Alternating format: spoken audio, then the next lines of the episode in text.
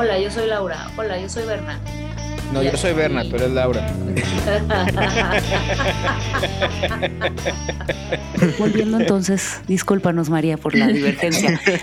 Volviendo entonces al tema del feminicidio, se acuña el término y se establece como tal. Eh, Luego viene el juez de Juárez que empieza a decir las, las ¿cómo se llaman? Las, las barras clásicas de no es culpa del asesino, es culpa de la víctima por haber salido de noche, por haber traído esto, por haber tenido el cabello largo, oscuro. O sea, no me vengas. Esta, esta retaíla de, argumentos la vamos a seguir escuchando todavía hoy, ¿no? Mm. Em, es algo contra lo que seguimos peleando, ¿no? Que si salió tarde, que, que si se estaba, estaba de fiesta, que si que tenía varios novios o estaba coqueteando con alguien, cualquier razón, ¿no? Eh, bueno. Y eh, bueno, en Juárez no pasa nada, ¿no? Sigue sin pasar. Eh, pero esto es clave porque le va a dar al, al feminicidio una de sus características teóricas Em, que vienen de a partir de este caso, que es la impunidad, ¿no?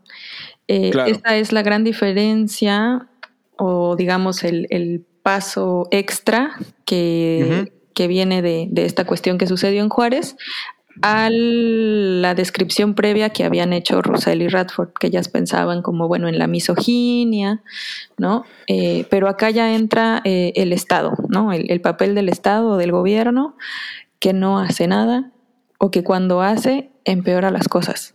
O carpetazo y se olvidan del asunto y lo podemos meter abajo de la alfombra y continuar con la existencia. Y listo, no pasa nada.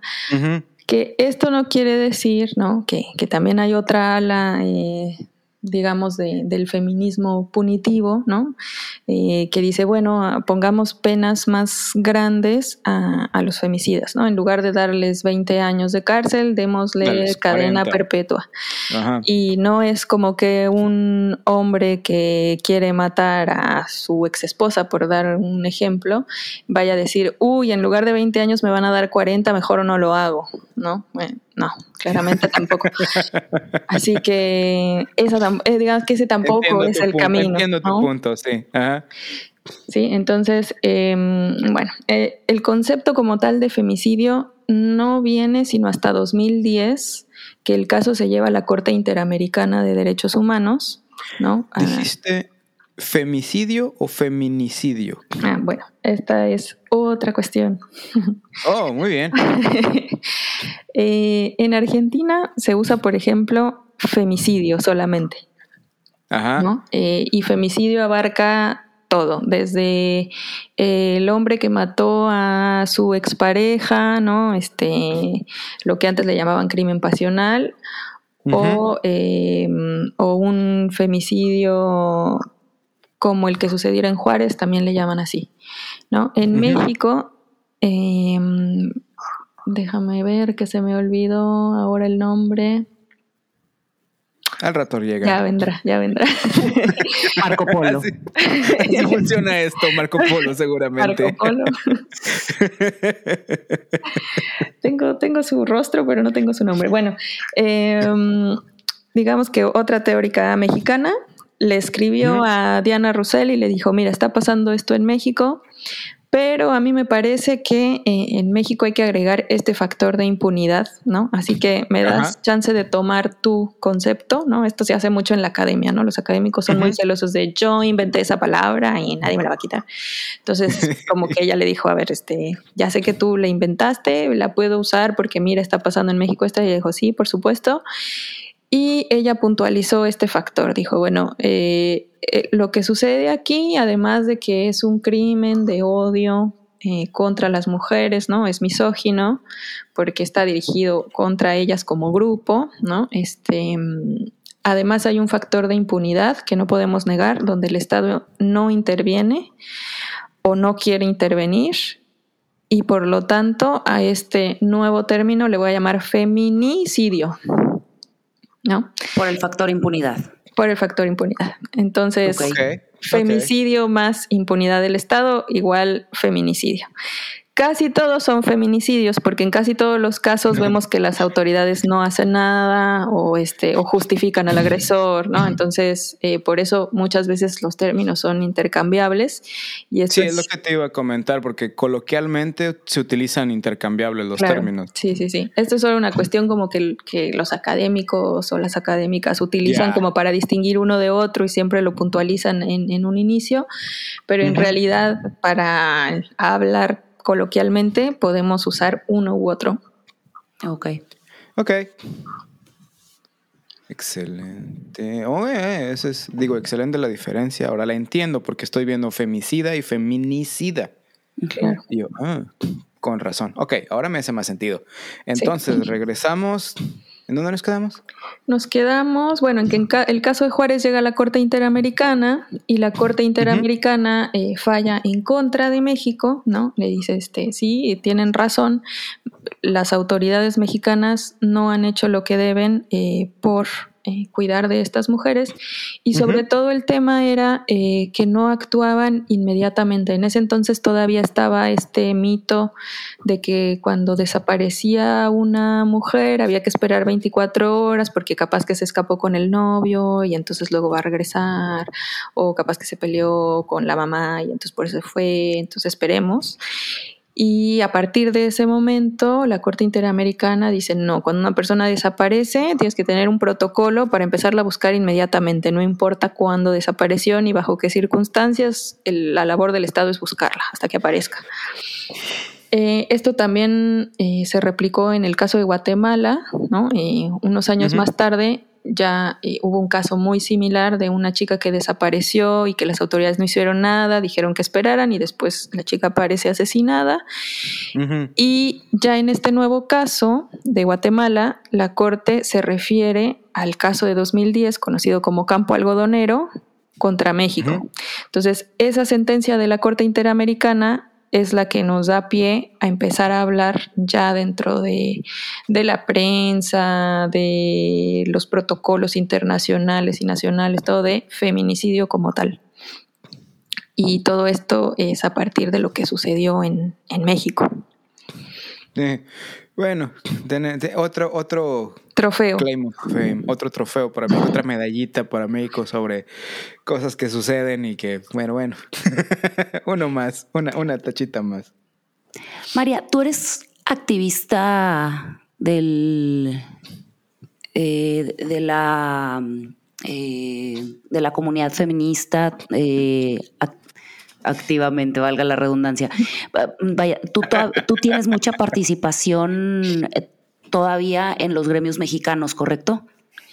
Em, realmente no soy tan activista, o sea, no, no estoy tan metida en, estas cuestiones, sobre todo que, em, digamos, de, de, un tiempo para acá hay un quiebre dentro del feminismo bastante importante, ¿no? Que, que creo que eh, es importante que lo señalemos, que, que, lo miremos y que lo analicemos, porque tiene mucho que ver con lo que, con el futuro del feminismo o de los feminismos. Justamente de este quiebre, ¿no? Viene que, que, ya no hablamos de feminismo, sino de feminismos, ¿no? ¿Qué utilidad tiene esto? A lo mejor teóricamente mucha, a lo mejor en el tema de ir y avanzar juntas hacia una meta, nos quiebra todo abajo, porque entonces ya tenemos que definir de un inicio qué tipo de feministas somos. Entonces, claro, vamos a ver.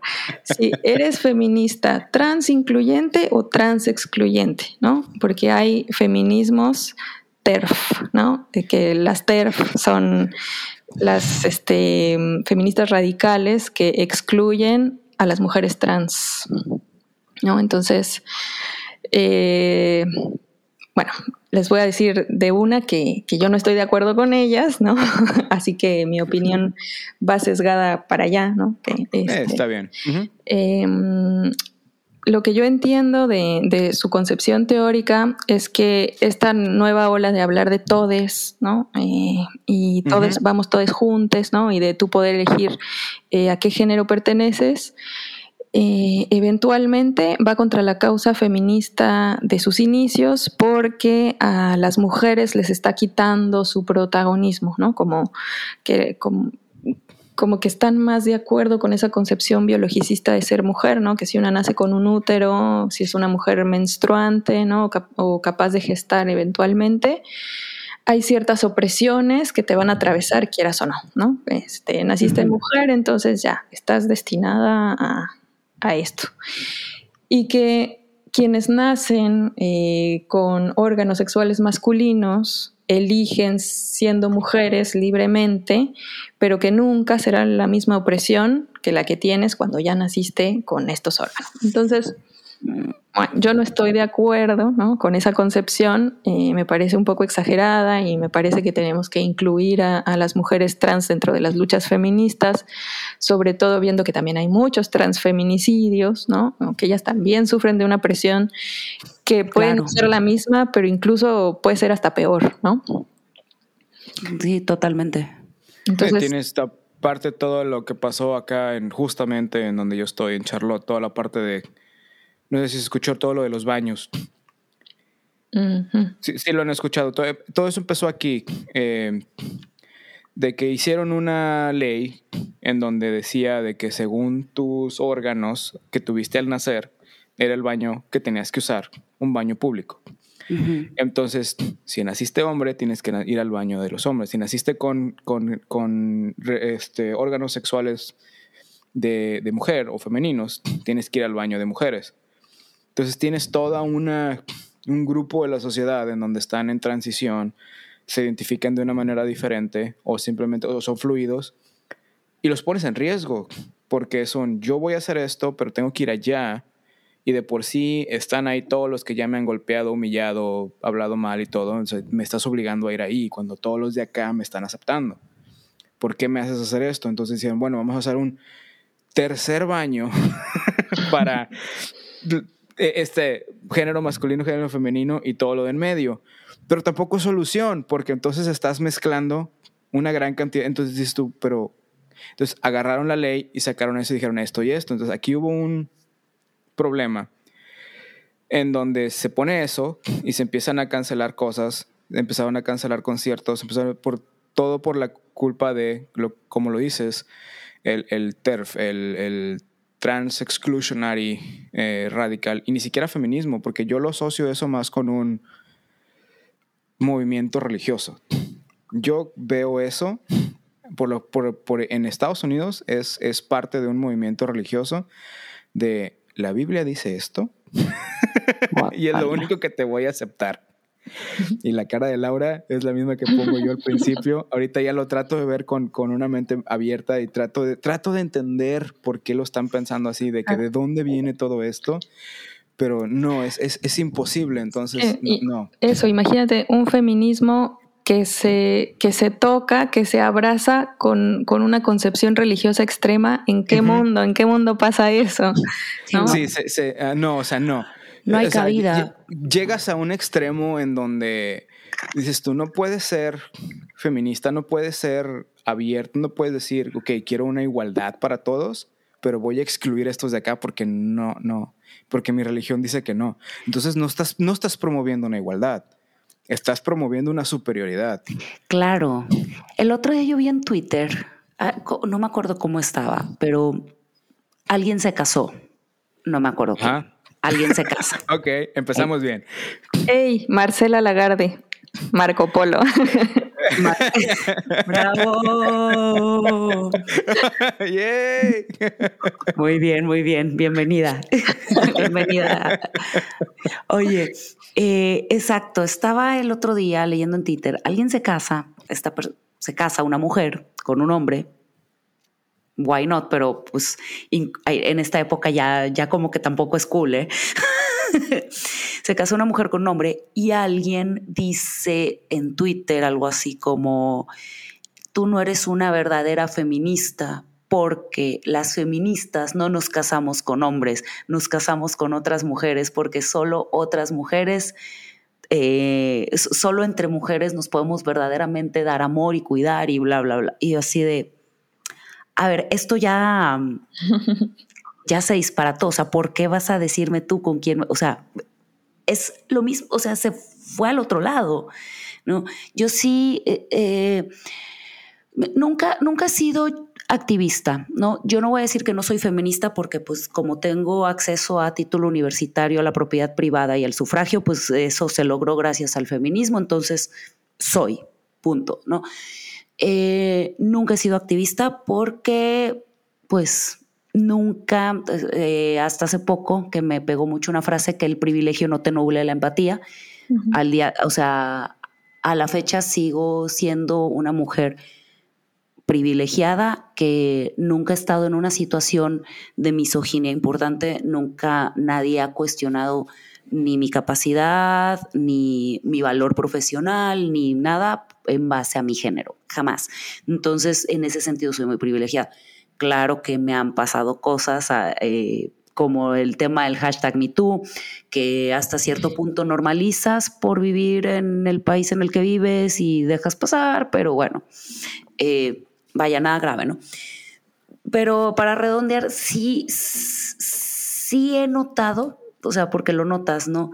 Esta fragmentación que dices en el movimiento y esta fragmentación en la comunidad que de pronto ya no se está persiguiendo lo mismo y ya no son las mismas metas, eh, bueno, ¿qué estamos buscando? Como género, como sociedad, eh, hombres y mujeres, vivir en equidad, vivir, con acceso a las mismas oportunidades y con la misma calidad de vida y aspirar a una eh, seguridad y a una dignidad en todos los momentos de tu vida, no importa si son las 3 de la mañana, o etcétera, ¿no? Eso es, al final, ese debería ser el ideal, ¿no? Pero de pronto ya tenemos esto que tú dices, los feminismos, o sea, varios tipos. y, y, no te vayas, y no te vayas tan lejos, o sea, porque como comenta María, está lo del feminismo y de lo de los TERF. Pero si ves la historia del feminismo, Ahorita estamos en lo que se considera la cuarta o la quinta ola por ahí del, del feminismo. Dependiendo, yo creo que ya todo lo del tercio será una quinta ola del feminismo. La primera es para el sufragio efectivo, para que la mujer tenga derecho a voto. La segunda es para que tengan igualdad en el trabajo. La tercera ola es cuando se empieza a incluir a personas de color. Y la cuarta ola es en donde estamos tratando por aquí. Pero si te fijas, el feminismo empieza con mujeres en Estados Unidos. O sea, se considera la primera ola del feminismo como tal, feminismo moderno, cuando empiezan a pedir voto, o sea, igualdad en el 1900 y cacho, ¿no? Pero no este... Eh, pero es, es una situación similar porque es las personas que viven en cierto clase, en cierto nivel socioeconómico, con cierto look, cierta apariencia, porque son mujeres blancas, mujeres de cierta cantidad de dinero que lo que quieren es esta igualdad, por así decirlo. Pero no toman en cuenta a las que tienen que trabajar a fuerza, no toman en cuenta a las que son madres solteras o de familia o que son de color o que tienen un nivel socioeconómico más bajo o hasta cierto punto más alto porque a otros no les importa. Y a, y, y a las de abajo son no tengo tiempo o no tengo para pensar en eso y aparte no me estás incluyendo en lo que tú quieres, porque lo que yo necesito no es lo mismo que lo que tú necesitas. Entonces, ese feminismo ha ido evolucionando poco a poco. Y ha habido ramas en donde se separan, así como dice María, como ahorita con lo del TERF. Este, pero esas ramas tienden a, ojalá, ojalá y, sea cierto, tienden a morir. Porque es que pues, no, no, no tanto.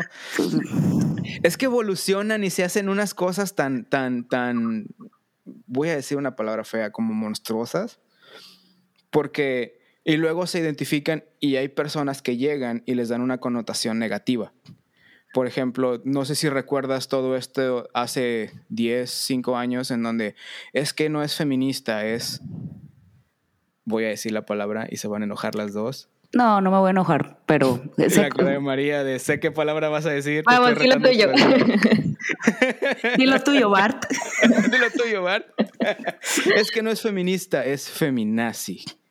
Y ya me molesta que digan eso ya. O sea, Es horrible, ¿eh? O sea, ¿qué, qué término tan horrible. Dándole una connotación súper negativa. Súper violenta. Algo exactamente. O sea, ya llegas al, como dijiste, al otro extremo. Pero no, esa es una. Que no, no, no, no, no. Bueno, pero déjame pincharte el globo. Sí, dale, dale. Porque mm, yo creo que, lejos de, extinguirse, creo que esta, esta rama extrema se va a fortalecer. Em, espero que no. Y creo, o sea, que tiene que ver con esta cuestión que, que salió accidentalmente hace rato, cuando veíamos qué tan parecido es este feminismo radical con los movimientos religiosos extrema, ¿no? Sí. Em, y esto tiene mucho que ver con cómo va subiendo la extrema derecha en el mundo otra vez.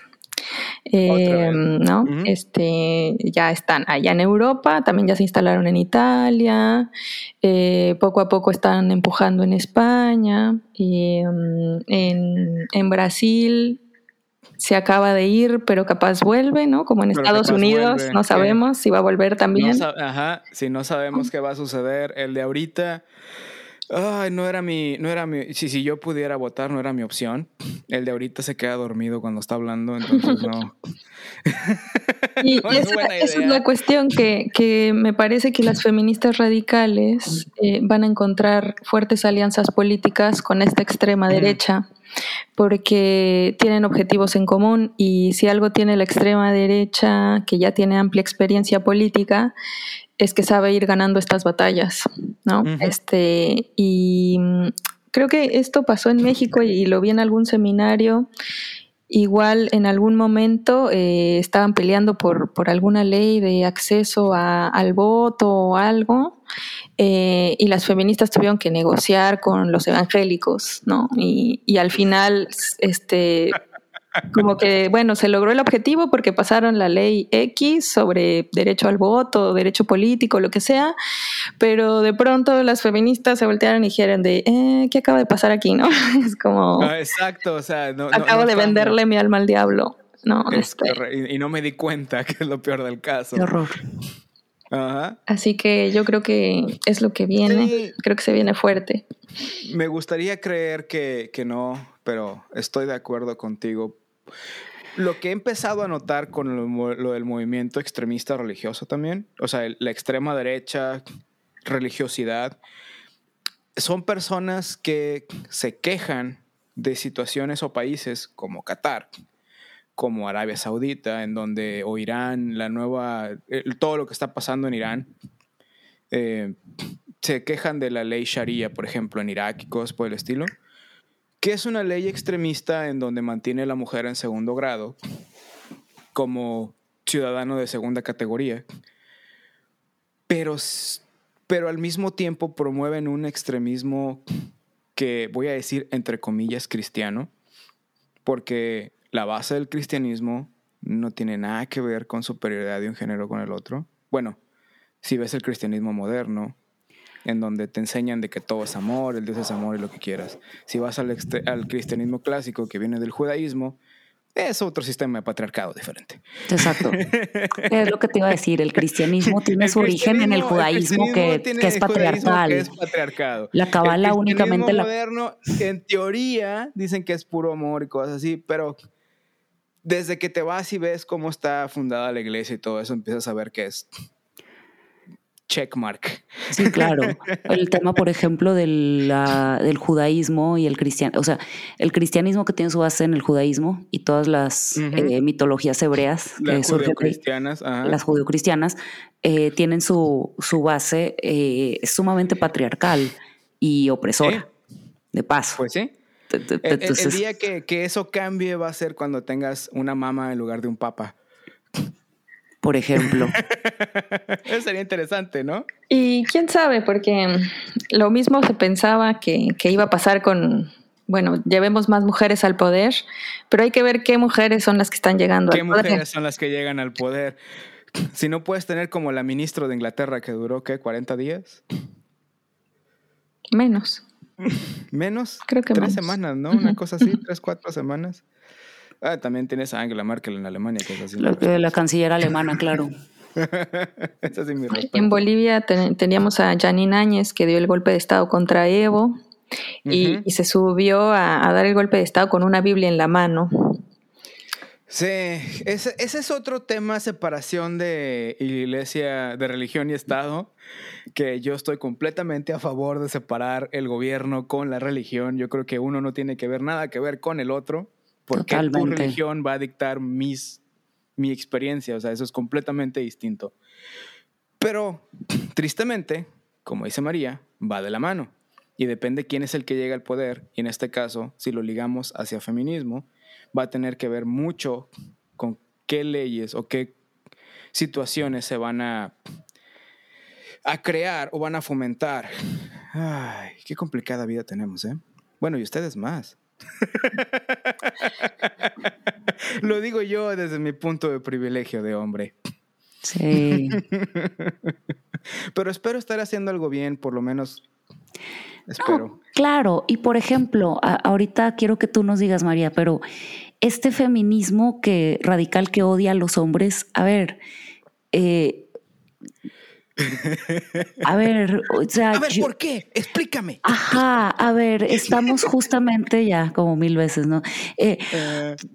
Justamente se busca equidad de género, se busca que, o sea, sí, písenlo un poco, porque eh, justamente tratando de salir de este odio de género, de la misoginia, mucho del movimiento está cayendo también en, en odio de género, o sea, pero ahora hacia el otro lado, ¿no? Eh, ¿tú, qué opinas acerca de eso? ¿Cómo, ¿Cómo ves esa situación? Yo creo que que, es un, falso debate como, como esta frase muy cliché que dicen eh, ni feminismo ni machismo, igualismo, ¿no? O sea, no, no, no. no ni, ni feminismo y machismo son antónimos porque no tienen una cosa que ver con la otra, ¿no? No hay que confundir los términos. Y creo que las feministas radicales tampoco tienen una bandera de odiamos a los hombres. Eh, pero lo que sí es que tampoco están dispuestas a hacer concesiones como, ay, hombres aliados, ¿no? Es como, no, bueno, queremos hacer la lucha nosotras solas, ¿no? También hay ciertas posturas muy radicales como la que mencionabas en, un tuit, ¿no? De, de las mujeres, solo se casan con mujeres. Pero creo que tenemos que también ser empáticos eh, entender de dónde viene esto, ¿no? Hay, había una, una, corriente también en Asia donde se pregonaba esto, ¿no? Que, que las mujeres convivieran solo con mujeres, eh, incluso en relaciones amorosas, pero esto tenía mucho que ver o tenía mucho sus raíces en, en una necesidad de protección, porque estás ante un mundo donde ya cualquier hombre representa para ti un peligro potencial que tu único refugio pensarías que son eh, las mujeres, ¿no? Con quien compartes género, pero tampoco estamos, este, como siendo ilusas, ¿no? Este, porque dentro de esa misma comunidad también luego se ven como, bueno, ok, están puras mujeres, pero aún así hay ciertas mujeres que son bien patriarcales, ¿no? Entonces, justo volvemos al tema de no hay que reducirnos a, lo biológico, ¿no? Tenemos que ver qué conductas son propias del patriarcado, ¿no? O de una cosa de dominación que a lo mejor no, no pasa por el género, pero pasa por otras estructuras y que es a eso a lo que le apuntamos, no tanto como a una cuestión entre hombres y mujeres o cuestión biológica de naciste con pene o con vagina, sino ver lo que subyace, ¿no? Este, que son estos mecanismos de opresión que no solo pasan por el género, sino que pasan por la raza, pasan por la clase. Eh, y ahora creo que el tema de raza también se viene fuerte, ¿no? Con, los debates que ha generado, por ejemplo, Tenoch Huerta, que me parece increíble, que qué bueno que está ahí, qué bueno que está enarbolando esta bandera, porque es un tema que a México le falta hablar bastante.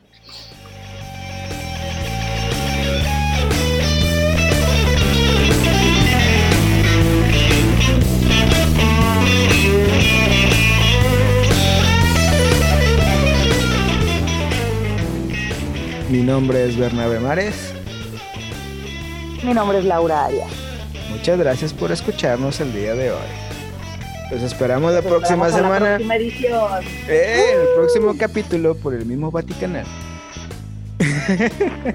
en donde quiera que ustedes escuchen su podcast. Espero que esté disponible en donde escuchen su podcast. No olviden suscribirse para que nos tengan de manera automática. Danos un like para que te lleguen todas las notificaciones. Y si te gustó, compártelo con tus amigos. Y déjanos un review porque nos ayuda de alguna manera. No estamos seguros de cómo, pero sabemos que nos ayuda de alguna manera. Al menos a los apapachos al ego. Gracias. también se aceptan, también se aceptan críticas constructivas. Y de las no constructivas también. Que hablen bien o que hablen mal. Eso lo lees tú. Yo leo las otras.